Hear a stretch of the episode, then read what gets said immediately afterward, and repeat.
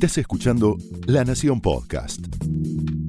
A continuación, Francisco Olivera y Carola Gil, junto a Marcelo Gatman y otros periodistas, te ponen al día con todo lo que pasa en el país y el mundo en Lo que trae el día.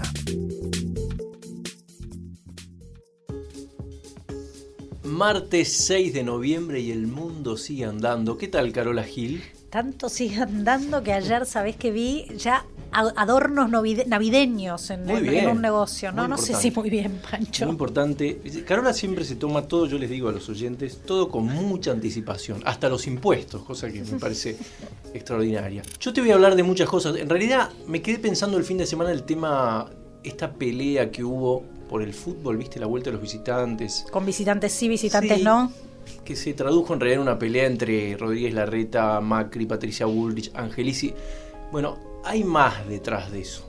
¿Más allá del fútbol? Sí, es una pelea más de fondo. Después te voy a contar. Perfecto. Yo te voy a contar de las elecciones de, medio término americanas en los Estados Unidos que están sucediendo hoy. Les vamos a tener que prestar atención durante todo el día de hoy. ¿Se puede tener eh, un minuto a minuto? En ese caso no, ¿no? Hay que esperar. Bueno, las tenés que, las tenés que ir siguiendo. Hay, hay muchos estados que ya empezaron con, con votaciones previas, así que sí. Se va viendo. Se va viendo.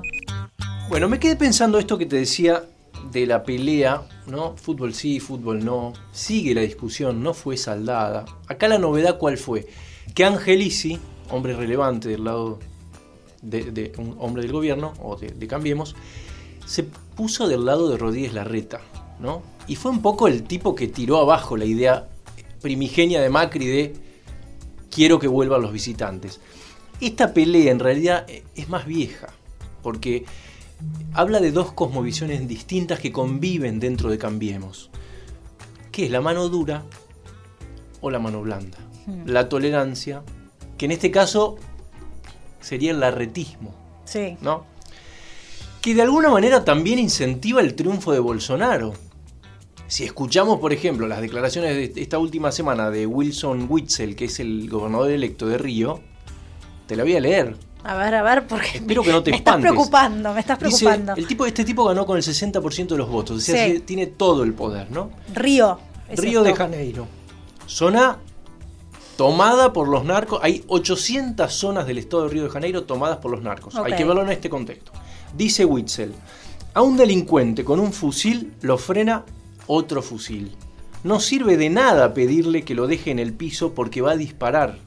Lo correcto es matar al delincuente. Y la policía va a hacer lo correcto, apuntar a la cabeza y fuego. ¿Te gustó? Bueno. Tanto como me gustó. A ver. Yo lo que quiero decir es que el discurso de Patricia Bullrich, que podríamos enmarcar en las declaraciones, el apoyo a Chocobar, el otro día que habló de las armas. El otro día, claro, que dijo que estaba, que bueno, que cada uno podía hacer lo que quisiera porque este era un país libre, tiene mucho que ver con esta ola regional.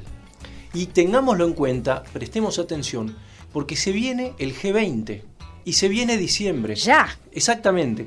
Entonces, toda esa discusión va a volver.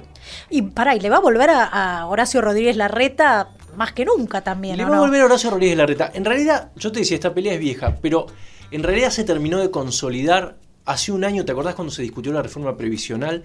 Que tuviste la primera sesión que fue suspendida, en que vimos los, iba a decir los tanques, pero no, los hidrantes, los camiones, que, hasta Carrió decía, saquen eso, saquen eso de ahí.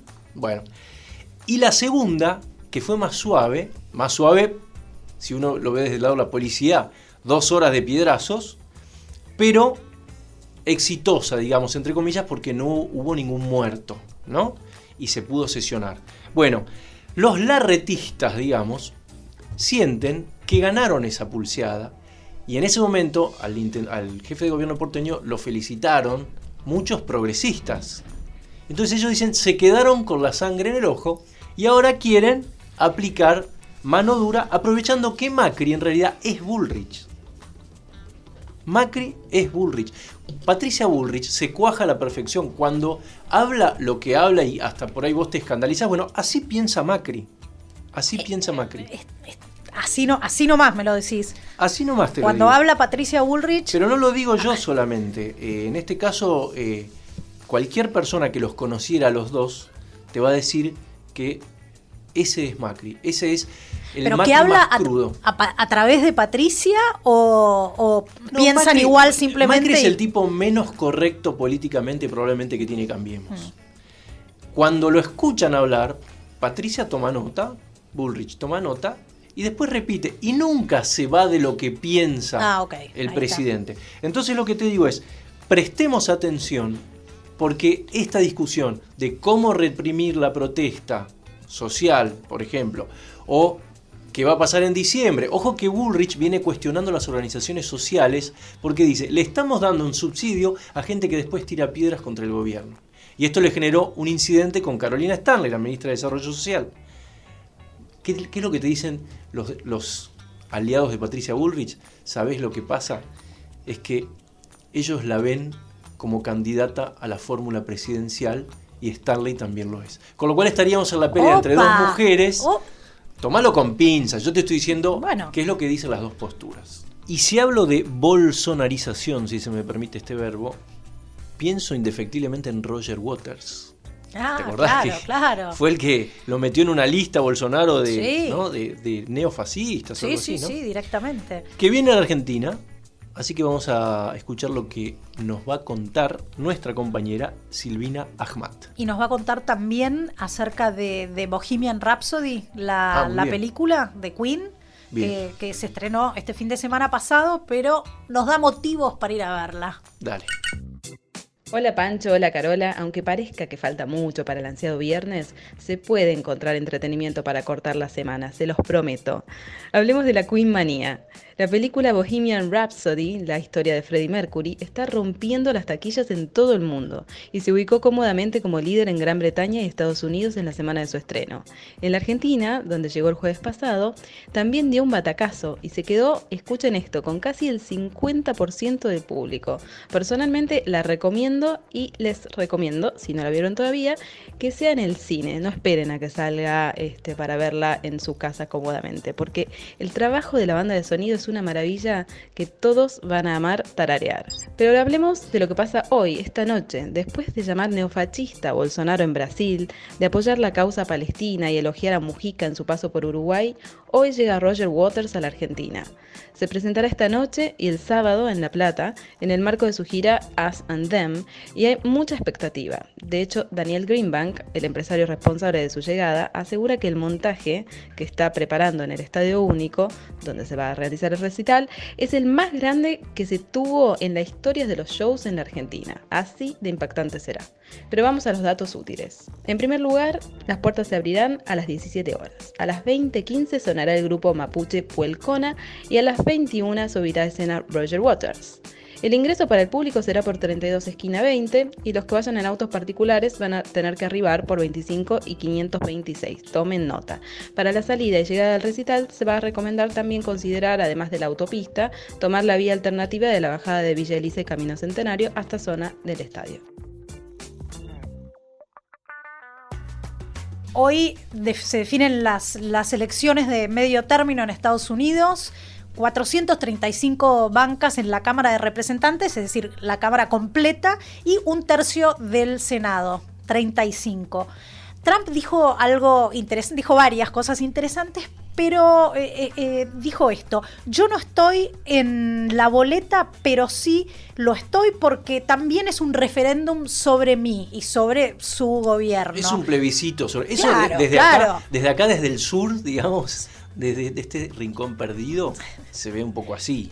Ya ¿no? nos habíamos dado cuenta de esto, sí. Y hay muchas, muchas políticas en, en juego muy importantes para, para la vida de los estadounidenses, ¿no? Cosas de las que venimos hablando durante todo este tiempo por sucesos que, que se dieron lugar en Estados Unidos, todo el tema de la aportación de armas, todo el tema inmigratorio, eh, la salud, las intenciones de, de Trump de deshacerse del, del Obamacare que, que todavía sigue ahí en, en vigencia. Entonces, Como verás, todos los temas son los mismos en todos los, los rincones del mundo, ¿no? Pero después hay un tema también muy importante para los americanos que es el bolsillo.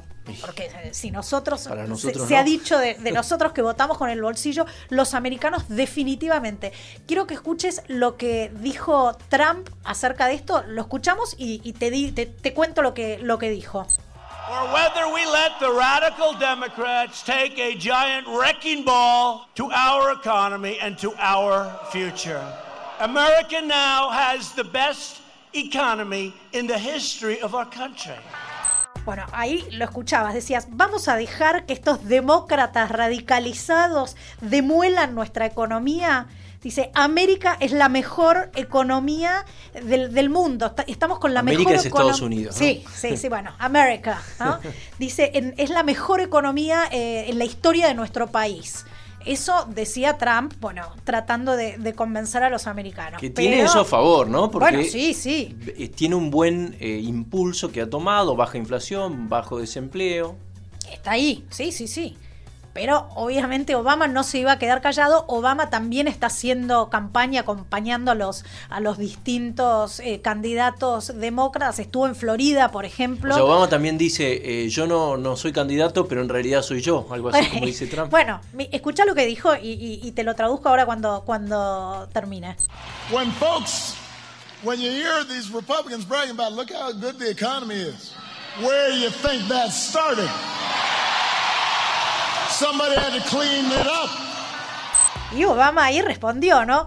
Cuando escuchamos a, a estos republicanos algo así como mandándose la parte sobre lo bien que anda la economía, ¿dónde creen que empezó esto? Alguien tenía que limpiar las cosas. Fuimos dice. nosotros, eso Claro, está diciendo claro. Él, él- es decir, les dejamos una liviana herencia, ¿no? Dice, dice Obama. Así que vamos a ver qué pasa y qué incidencia tiene el bolsillo para los Estados Unidos. No digamos más los americanos que no- nos van a retar, ¿viste? Cuando yo digo América, ando citando a, a- a Trump, nada más. Bueno, pero es otra grieta, ¿no? Está el mundo muy, muy partido, ¿no? Sí, y hay que seguirlo hoy. Y hay que ¿eh? seguirlo hoy. Esto, eso se define hoy. sí. Bueno, me trajiste una grieta de tantas que hay en el mundo, pero yo tengo una, una grieta local que se debatió ¿Otra? anoche. La del Club Universitario de Buenos Aires. Mira qué pequeñito, ¿no? Al lugar No que importa, te no traslade. importa, es una, es una grieta al fin. Bueno, lo tenemos a Nico Casese, que está con ese tema. ¿Nos va a contar qué pasó? Así es. A ver. Anoche en el Centenario Club Universitario de Buenos Aires se vivió una jornada histórica. Exagerando, se podría decir que las chicas empoderadas der- derrotaron a los machirulos. Por ahí, como decía, es una exageración, pero lo que realmente ocurrió es que las mujeres se incorporaron a la vida del club como socias plenas, algo que hasta el momento no eran. Esto ocurrió a través de una asamblea eh, que eh, votaron 2.256 socios, varones, porque los únicos que hasta el momento eran socios eran los varones, y el 75% de esos votos eh, votó a favor de la reforma del estatuto para incorporar a las mujeres a, Cuba como socios. La asamblea y la votación fue en la sede Palermo de- del club y eh, bajo la atenta mirada de solo tres mujeres. Había dos que repartían los micrófonos para los diferentes socios que querían expresar su opinión, fueron muchos, y uno era una inspectora de la, Inspe- la Inspección General de Justicia convocada con el club para que certificase eh, el resultado. Eh, la asamblea arrancó con pronósticos reservados para esta reforma del estatuto que impulsaba la comisión directiva porque había muchos señores grandes, entonces se temía que pudiese llegar a ganar el no. Eh, con el correr de las horas, a partir del cierre de horario laboral, a eso de las 6 de la tarde, empezó a- empezaron a llegar gente más joven, socios más jóvenes, y eso terminó eh, inclinando la balanza hacia el lado de la reforma del estatuto. ¿Qué va a cambiar en Cuba ahora? Las mujeres van a ser socias, era uno de los pocos clubes junto con el Jockey Club y el Club Argentino de donde las mujeres no eran socias. Eso cambia ahora en Cuba, pero con una reserva. La sede Viamonte, la sede histórica del Club Universitario Buenos Aires, sigue siendo restringida para las mujeres. Hay que ver por cuánto tiempo. En la medida que se han convertido en socias plenas, nada impide que se convoque una nueva asamblea y esto se, se cambie. Pero lo concreto es que en una jornada histórica, Cuba incorpora a las mujeres como socias. Bueno, Nico Casese, el hombre que se mete en estos temas sociales, ¿no? Sí. De hondo Sus contenido temas. humano. ¿no? Y otro tema que me parece que es muy relevante es la gastronomía. Vos sabés que yo en eso, Sos un, un- un gourmet. un gourmet además me gusta probar todo tipo de plato.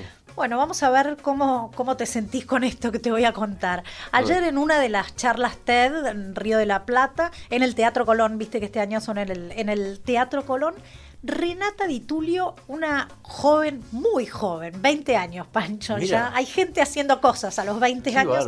Técnica agropecuaria y agroalimentaria de la uva los dejó a todos boquiabiertos. Agarró una cajita, sacó un grillito y se lo comió. No Mirá. sé si era de la suerte Y o la qué. gente que se quedó boquiabierta era para probarlo. Imagínate, imagínate el, el shock de, de- de los presentes, ¿viste? Y esto es parte de, no, no sé si le podemos decir una tendencia, porque es algo que, que- que se viene haciendo en muchísimos lugares del mundo, pero hay que En ver. México, qué ¿no? Por pasa ejemplo. En México. ¿De qué estamos hablando? Yo le puse el título Todo bicho que camina va a parar. Mirá. Bueno, imagínate. yo- Argentina va a parar al asador. Acá, sería ah, fritos los deben comer. Sí, ¿no? Yo una vez le hice fritos. una entrevista a un tipo que, que comía grillos y me dijo son muy nutritivos, tienen muchas proteínas. Sumamente nutritivos. De hecho, grillos, escarabajos, avispas dentro de los insectos y manjar lo que me estás Sí, describiendo. y larvas, y, y otro que me, me lo anoté acá y casi me desmayo cuando leí tarántulas. Mira, ¿sabes a qué me hace acordar? ¿Viste la, la etapa de adolescente de Simba, el del Rey León? Sí, Que comía, en realidad se le tuvo que aparecer el espectro del padre para decirle, Simba, sos más de lo que eres ahora. Ah, ¿te es verdad, cuando él se veía esa- comía gusanitos, grillos.